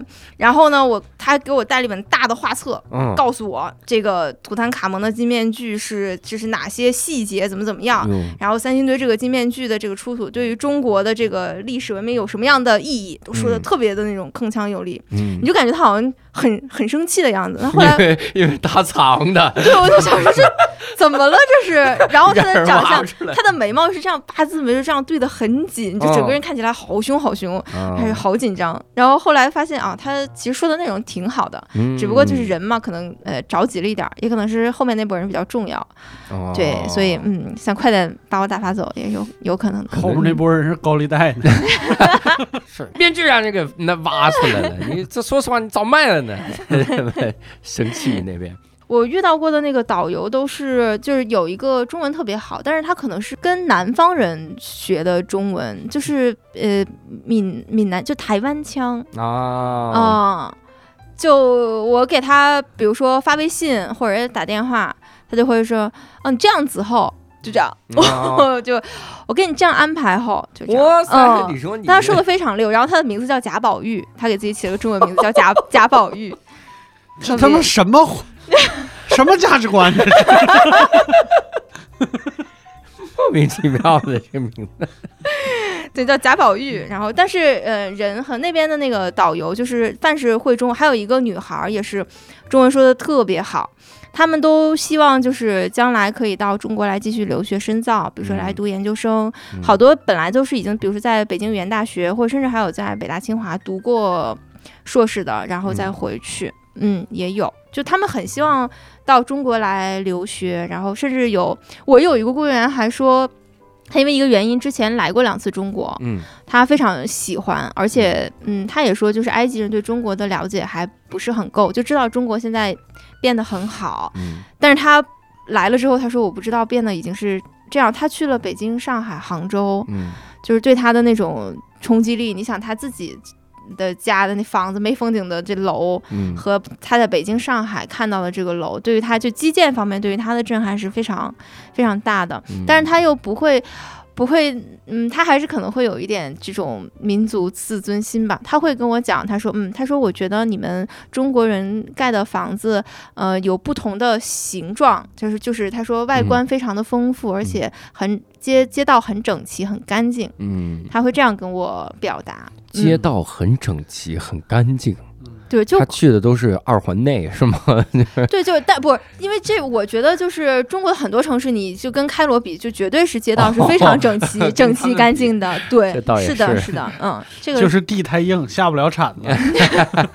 我们好像是第一次遭到这种评价哈。嗯我们以前都是去人家哪儿哪儿说，哎呀，你看看这个日本的街道很对干净，对，啊是的，我？也是觉得，然后有人嗯说中国的街道真的很干净，哎，很开心，这种感觉。对，是觉得还挺不一样。他当时跟我说完之后，我说在我们中国人眼里，北京这个城市不算是干净，呃不算很干净、很整齐。啊我说杭州嘛，我说哎还很不错，很干净。我们、嗯是吧？我们对对杭州的印象都很好，嗯但是在他的眼里，他就觉得北京已经非常干净了。哇嗯塞，对，真好，他说你们北京真干净，四环中间连摆摊儿的都没有。有道理。嗯，那之前不还有一个事儿，就是我们给他们建设什么新的首都？哦，对，这个事儿嗯挺重要的。嗯我是先给大家就是说。呃，辟谣，辟辟个谣，就是好多媒体写的标题说是埃及迁都了，嗯说这个从开罗迁到了这个叫新首都，嗯但是实际上这个是不准确的。嗯，它是在开罗以东五十公里的地方建了一个新行政首都，叫 New Administrative Capital，嗯就它是一个行政中心。嗯然后它会把它的主要的一些呃部委啊，然后包括可能有部分的使馆，还有一些呃国家类的机构，它会挪过去。然后呃，所以就是就开罗还是首都，它没有。迁都就不存在迁，因为迁都这个说法相当于你开罗就不是首都了，我把你这个首都身份取消掉，我重新换一个地儿。嗯但是它事实上不是这个样子的，所以我一开始看到很多媒体就是非常不严谨的说什么埃及迁都了，我就还挺。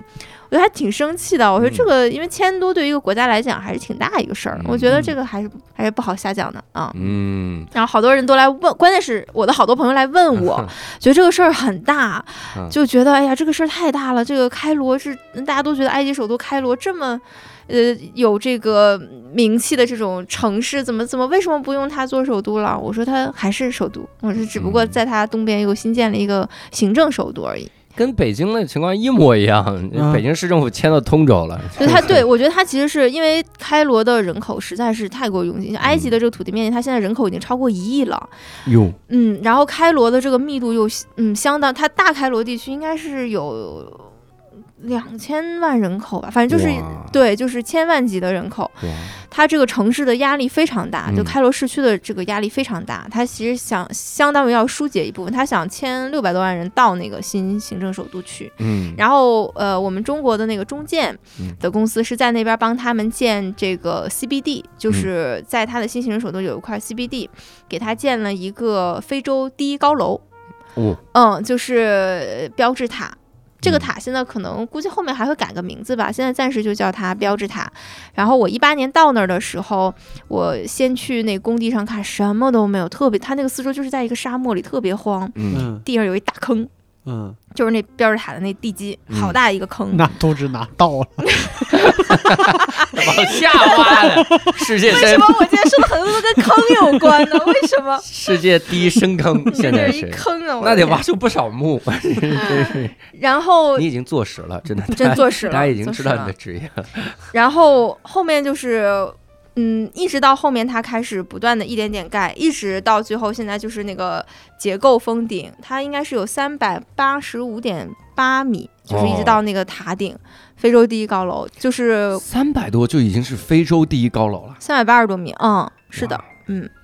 反正我的那个感受还挺，我第一次去的时候就是是吧，坑周围什么都没有，嗯。然后我每次去那儿都会发现变化，它的那个塔一点点长高，然后它周围还有一些配套的建筑，还有一些酒店呀，就是都是我们中国的公司在帮他们。嗯，到后面你会看到那个道路开始变平整，然后那个标志塔开始挂那种幕墙，就是你就觉得。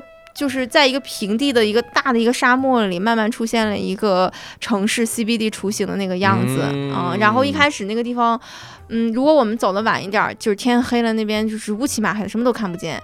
现在那边晚上你大概往那边开的时候，就能能够看到那种城市灯火的那种感觉啊、嗯。然后埃及人是非常感叹，就是中国人在建筑方面的，嗯、技艺还有速度。嗯他们呃，因为在那个埃及有条法律，就是说好像是外国的公司，如果你是来做一些项目或者是投资的话，这个员工的比例好像达到一比九，就是你一个中国人要九。个埃及人，对，所以呃，在那个工地上面，除了咱们中国的工人之外，还有好多的埃及人，嗯。整个那个 CBD 里面可能得有上万名这个员工吧，就是嗯。加起来，嗯、但是大家的那个相处，反正据我的了解，还是都很好的。就是埃及人会跟着中国人一起学一些技术，因为它建筑方面有些特别专业的东西我不懂，但是两国之间可能有些标准不太统一，嗯。呃，或者有一些建筑的工艺也不太一样，然后大家就会商量着来，然后有一些可能确实是中国可能会更先进的东西，我们会交给他们，然后带着他们一起来做。嗯所以埃及人对于就是呃建这个新行政首都 CBD 这个事情，他们是很感慨中国人的这个在建筑方面的这个造诣的。他感慨的方式就是把人楼盖好了，抢完彩，埃及人说说你再盖一个，我没看清哈。就多盖了好几个，全给你盖出来了我。那那相当于你走的时候，这这台已经盖好了。呃，叫结构封顶，但是因为它还有，比如说内部装饰啊，啊然后它外部可能还有，我走的时候它那个幕墙还没有完全挂完，好像我印象里、嗯就是它外面是那种是玻璃幕墙还是什么，好像盖到。它一共有七十多层嘛，啊好像我走的时候是二十多层吧，挂到。嗯是不是？如果中国人和埃及人的比例调成五比五，三年前就干完了，哦，其实那个一开始疫情对这个工程影响还挺挺大的，哦然后这个项目特别重视是像那个塞西就总统，还有嗯他们那个总理马德布利，都对这个项目特别重视。就马德布利就是。基本上隔一段时间，他就会去那个工地去视察，嗯，就是看你们这给我们盖的怎么样了，就是这种。他们还挺重视整个那个 CBD 的建设的，然后好像还，好像工期好像还要求的挺严的，嗯，但是我就觉得，嗯，有的时候你就会觉得中国人就很牛逼的地方就在于，就是压力这么大，就疫情有一段时间很厉害的这种情况之下，基本上这个进度没有被耽误太多。嗯，就中间他那个工地其实是停了一段时间，但是后来他们都把那个进度给赶上了，基本上都赶上了。其实埃及除了你可以看，就是像金字塔呀这种什么，或者是这种神庙啊，其实它还是一个非常好的就是海边的度假的地方。嗯嗯，它你如果去过它的这个沙姆沙伊赫和那个胡尔加达这样的红海城市，或者是地中海旁边城那个小城叫阿拉曼，嗯如果你去过的话，阿曼我听过，嗯，你就会觉得，嗯，三亚就可以，嗯，就不去了。不需要去了，对，因为你知道我们现在为啥去三亚吗？我们去不了那儿啊。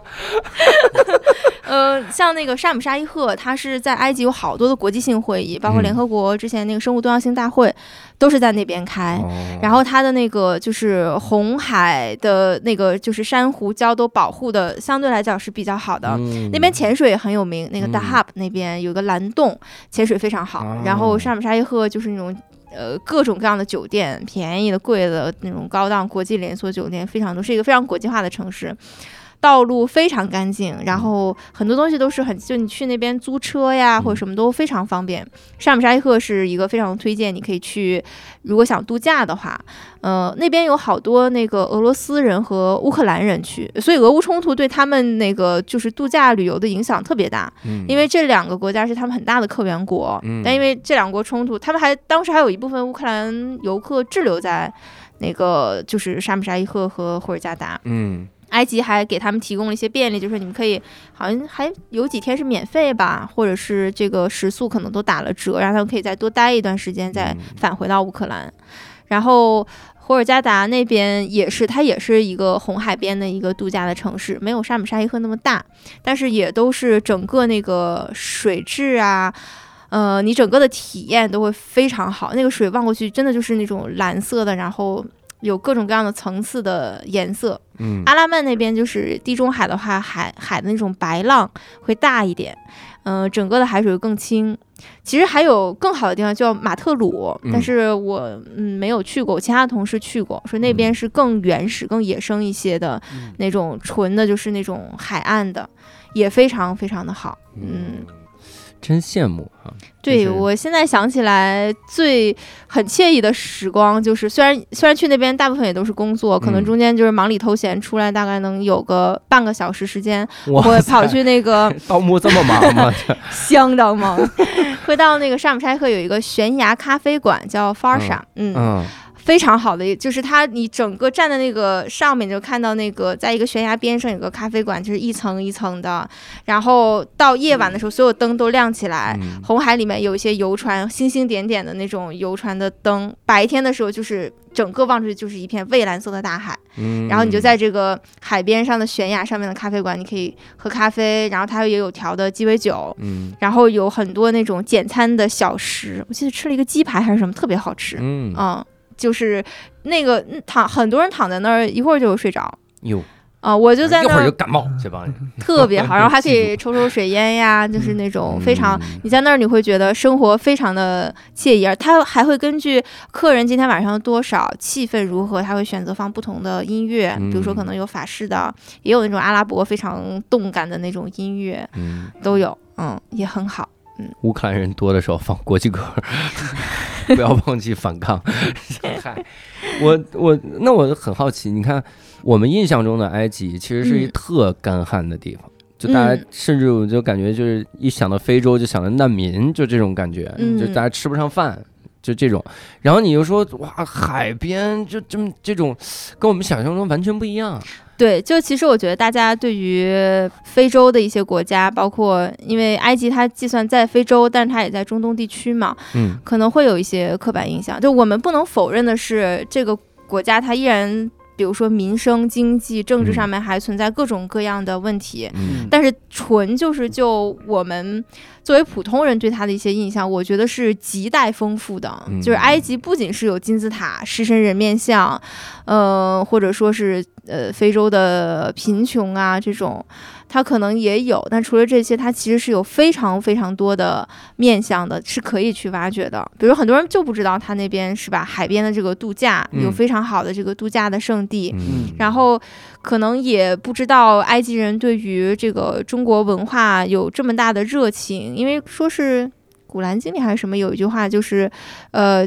这个知识虽远在中国，也一定要去学习，就类似于我记原话，我记得不是特别清楚了。嗯所以他们就一直对于中国、对于东方的文化是很有向往的。可能很多人都不清楚。然后包括埃及现在，它的那个呃电子支付啊、购物啊，还有一些，它毕竟以前是一个非常好的这个就是国际化的这种打的，你想开罗宣言也是在那边签，就是它还是嗯曾经是一个非常有有历史、有国际地位的这样一个城市。嗯嗯，所以我觉得，如果大家当然就是希望，真的希望疫情过后，大家有机会的话，可以亲自去走一走，感受一下这个非常不一样的国家。嗯，嗯然后非常推荐大家，也可以沿着就是阿加莎·克里斯蒂小说的那个里面提到的一些景点，大家可以自行安排一条路线。嗯如果需要的话，也可以联系我，我可以给大家提供一些建议。如何为什么？需 要你你的那个路线都是从那一个墓到另一个墓？你顺着龙脉走，好像没有什么参考价值。是吧我几 个小木啊，我就直接给他弄过去。这个其实蔡老板说的很多的这些个呃照片啥的，嗯我们还可以把那个照片放到无聊斋的公众号里，大家哎，去搜这个公众号“无聊斋”，然后就能看到蔡老板在盗墓之余给我们、呃、辛苦拍下的很 很多的这个照片，呃那样的。哎，我我最后想问嗯一个事儿，就是他们那边的这种喝的什么的也是偏甜的吗？哦，特别甜，这真的是热带的一个很惊讶的事儿，就是嗯热带人好喜欢吃甜的。嗯所以我知道我将来退休了要去哪个国家，就只要热带随便挑一个。我刚去的时候，呃，他们那边会喝那种红茶嘛，嗯就咱们这喝茶，你就泡完茶你就喝嘛。对，我的雇员是一杯红茶上来之后，往里面放了五勺白糖，你都看到那白糖在底下就是那个沉着。我说你不甜吗？他就说这样很好喝。他是想吃白糖怕噎得慌，不 知道，我的天！然后他的那个，我之前尝过他的一种带坚果的一种饮料，嗯叫是哎，现在这个脑子实在是老年痴呆，记性不好，嗯想不起来，这也是特别甜。我尝了一口，我就觉得就甜到那种发发腻，就你真的是嗯就是咽不下。反正对于我，因为我可能也不太爱吃甜食，我真的是嗯咽不下去。然后像斋月期间，他们会专门有那种斋月甜点，那个底儿全部都是那个蜂蜜和什么糖。自浸过的那种，特别就你一拉起来，哦，一拉起来那全是那个糖都往下滴那种糖浆，那他们特别喜欢吃这种甜，所有蛋糕也都是偏甜，冰淇淋也偏甜。疫情结束，出国第一站埃及，我已经想好了欢迎欢迎，我给你写个攻略。这个地方啊，重走盗墓路。你回来的过程中是特坎坷吗？听说你回来之后抱着你妹妹痛哭，哎呀，也不是坎坷，我是觉得现在从国外回来的人，大家会会经历一个比较长时间的一个。这个心理折磨的一个过程，嗯嗯、我不知道其他国家，可能每个国家那个要求会不一样。反正从埃及回国的话，呃，你是需要这个呃核酸检测要交叉双检，要自我隔离，还要进入它这个单独的一个闭环的一个管理，嗯，是五天还是七天？就在机场附近隔离，对吧？没有，他指定的酒店里隔离。就是那是大使馆规定，中国大使馆规定。对，是的，嗯。嗯，然后你还要就是他在那个隔离期间，他还要测你的核酸，嗯。嗯，之前是还要测血清什么的，嗯。现在是不用了，他现在这个政策有调整。嗯。嗯，反正就是你基本上走之前的一两个月吧，你可能就要开始，就是比如说要，嗯，因为埃及人他现在他不是像我们这样，大家这个防护意识比较强，嗯。你可能自己还是要多注对多注意啊。嗯然后你一旦进入到这个自我隔离和那个闭环之后呢，嗯、你这个这个核酸的结果，你总是会。有一点担心，因为它这个核酸的这个机构是就是埃及当地的这个节是这个开罗大学的一个附属，类似于附属医院这么一个地方吧，嗯，他会给你做，然后你也不知道他的这个核酸结果。出来是你，因为你不知道嘛，你总是 心里抖抖的。然后之前也也有人经历过，就是说，比如说他是血清，可能不知道为什么嗯是，可能是打完疫苗还是怎么样，他就嗯值偏高，所以说嗯按照要求是没有办法。走，你要重新要，比如说要去医院做 CT，然后要再再隔满多少天，嗯然后你才能重新进入到这个走之前的这个闭环的所有程序。嗯但这还牵扯到你，前提是你的航班不熔断。嗯如果你要回国的航班熔断的话，那你点儿背你可能还要再等，然后你还要对，然后票也很紧张，你要重新去抢。像埃及回那个。嗯，开罗是现在没有直航北京嘛，就是嗯直航成都、杭州和广州三个城市，一应该是一周一班。嗯然后杭州、广州现在有没有保留我不太清楚，成都反正是还有。我当时是飞回的成都，嗯然后在成都你还要就是进京的话，你还要再隔离二十一天。整个的那个过程就怎么说呢？你就是很焦虑。然后我他的那个核酸有有一次的核酸是，呃，要求你是在离登机之前非常近的一个时间做，嗯所以我最后拿到那个核酸的结果是在去机场的路上。哇，然后你要在路上把你所有的信息都上报，然后审核通过之后，你才能登机，然后嗯才能回去。哇就是整个这个这个过程，嗯，我就觉得心理压力会很大。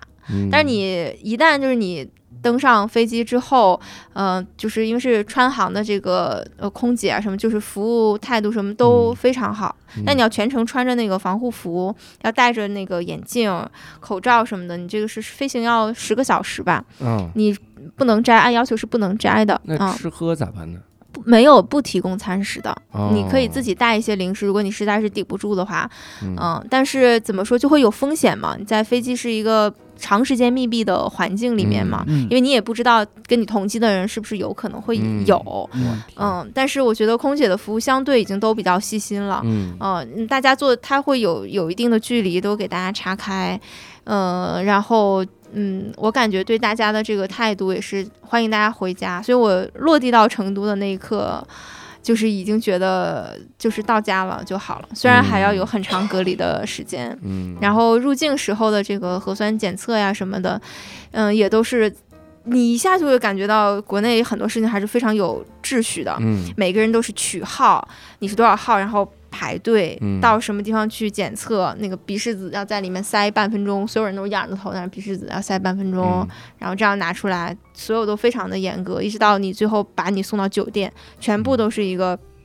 闭环的一个过程，然后你在嗯房间里面待着也是，呃，给你送餐呀、测温啊这些东西。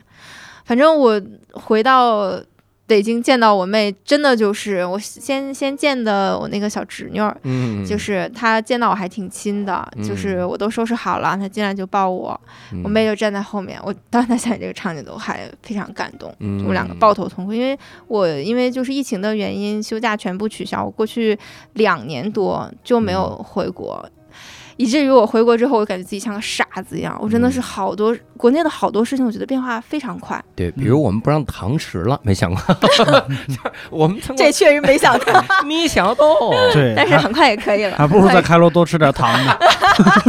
堂堂食食哪个堂食有哪个堂食？真的挺好，嗯，还是很很感慨。对，然后国内确实呃变化很大，然后发展也很快，就包括防疫的很多手段，我完全跟不上。我之前跟你说，我回国连那个怎么一开始弄那个健康宝呀什么的，我都是完全是是懵的啊、嗯甚至是我有些同事他们在外面待的时间更长，嗯。刚好赶上国内用呃微信支付，哦他们回国之后还带着钱包，然后到好多那个商店里面都不会买东西，然后人家说说打开你的微信，那个拿钱包，然后我这个同事就打开了微信，然后掏出了钱包，说我现在要干嘛？拿出你的微信钱包俩，对，然后同事就说，嗯，国内的很多东，而且。快递呀、外卖都非常方便，嗯在埃及网购，它现在也因为疫情也发展的非常快，嗯。网购平台也越来越多，但是总体还是没有国内就是这么物质这么丰富，还可以比如说嗯。啊，现在快递员可以进小区了哈，之前也不行，反正也可以送到家门口，感觉还是很好。嗯，你有去小区门口接过外卖员吗？我有 这两天有的时候就它会统一放在一个门儿门儿那儿，啊嗯，我们现在我们小区太牛了，我们小区是挂在我们小区门口那个铁架子上，嗯铁栅栏上。嗯哎，你们没有弄个架那个栅栏子吗？现在好多小区没门口有弄那个置物架我，们小区，哎，我们小区旁边小区有，因为旁嗯边是高档小区，然后我们小区就拴在那个门上，拴那上有一个快递，我真的那个从外卖不许进小区那天，我就看到了那个外卖。然后今天还挂在上面，我在想这里面是什么啥吧？他不会买了个符吧？挂在上面，就祈福的这玩意儿哎呦我的，辟邪这种。那最后你你能嗯就是你自己会回来之后有想吗？就是总结一下这几这几年感觉自己的变化吗。嗯，因为我我有一个感觉，我一因为一八年我见的他，嗯我们以前我就是他来看我演出，嗯看演出的时候，那个时候我还感觉，今天我一来跟他说，但是我说的第一句话，我后来意识到越琢磨越不对，我说我嗯感觉你眼睛变小了，啊，真的。但我后来在想，，不对，我就是这个这个感觉是什么？因为一八年的时候，你好像那时候没毕业太久，就是从硕士毕业，没有太久。对。然后那个时候特别学生，还是很学生的一个感觉，很嗯就是有点象牙塔出来很青涩的感觉嘛。呃呃，青涩的感觉，就是那眼睛是懵懂的大眼睛，你知道吗？就那种那种感觉。学生，而我已经被新东方学生操磨了八年，啊，所以你是说我事故了是吗？？不，现在现在的眼睛就是那种就是嗯犀利了。我就看你怎么圆吧。啊，应援，快帮我想词儿。那个的确，现在嗯，就感觉这三年经历了很，就是很多的事儿，嗯，确实经历然后不再像以前就是学生时代的那种，就是完全懵懂的状态，是那个感觉。嗯，因为嗯，坦白说我，因为就是做我现在这份工作，是我读硕士的时候一个我自己非常想达成的理想的一个职业，所以能、嗯能做，就是真的是非常高兴，就相当于你一个人完成了一个阶段性的梦想。嗯。然后我我到那边之后呢，就是后来就有各种原因，就是我也是一个属于属于一个呃负责的一个负责人的这么一个状态，就是相当于我这一摊儿的事儿，我的雇员需要我来管理。嗯他们的工资，然后包括很多的事情要怎么安排。嗯嗯、我感觉我就好像一下就是你你不可能躲在别人的后面了，嗯你很多事情要自己去操心。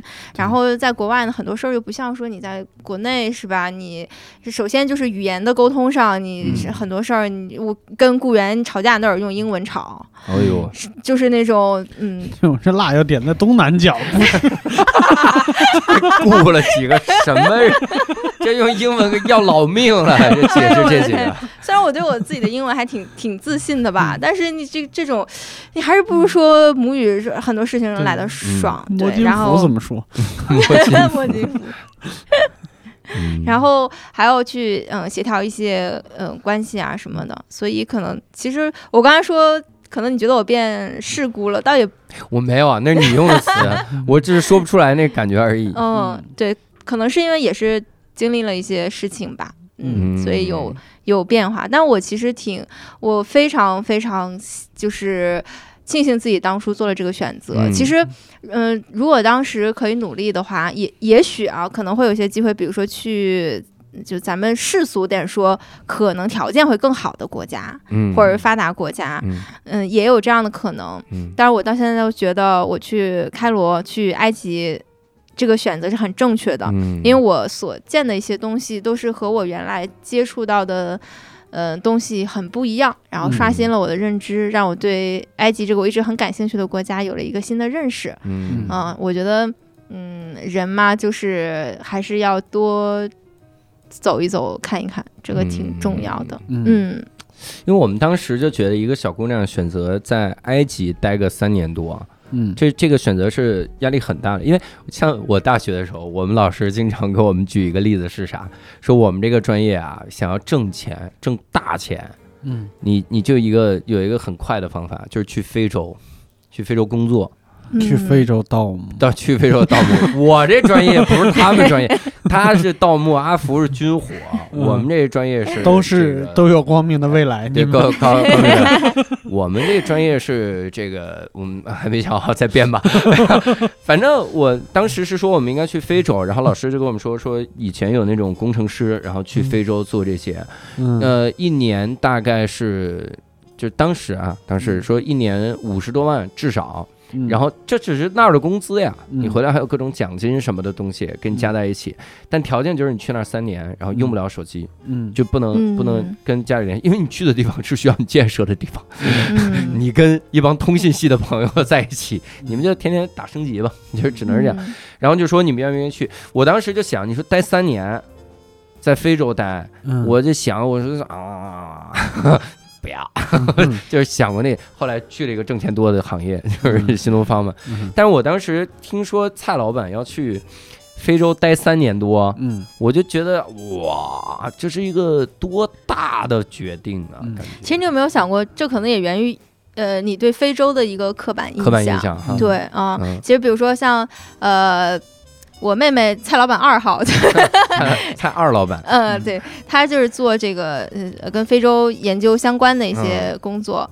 他就是说，其实非洲这个概念是一个很大很大的概念，但是它永远是跟这个贫穷啊、疾病啊这些东西联系在这。嗯。所以就是你可能会觉得我当初的这个决定可能是一个很大的决定，嗯，不过就是每个人的呃人生当中会也会遇到一些事情，促使你去做一些很很大的决定，可能是很多因素促成的。嗯，嗯比如说我对于职业的理想，比如说嗯，可能生活上的规划和我的预期有偏差，嗯这都是呃有有可能的。但我不后悔，如果让我再做一次选择的话，我还是会选择去埃及嗯待三年多再看一看。嗯嗯，我主要想说，我去哪儿待三年多，我都是一个很大的选择。嗯我嗯如果我现在要选，比如我我现在是一个单口喜剧演员，你让我出去选一个国家待几年的话，我会选印度，嗯因为我绝那对待不了半年就死了。印度挑战性也也也挺大的，挺大的吧？嗯黄黄的恒河水，每天哭。哎呀，行，那这次呢，这个很感谢蔡老板跟我们聊了这么多关于埃及、关于开罗的事儿，嗯然后也希望各位听友能跟我们来一块儿来互动聊一聊哈，可以搜索我们一个线上听友群“无聊斋六六六”拼音的无聊斋，加入这个微信号，然后他把你拉进群就好了。嗯那再次感谢蔡老板，感谢我们听众的收听，我们下期再会，拜拜。拜拜。拜拜。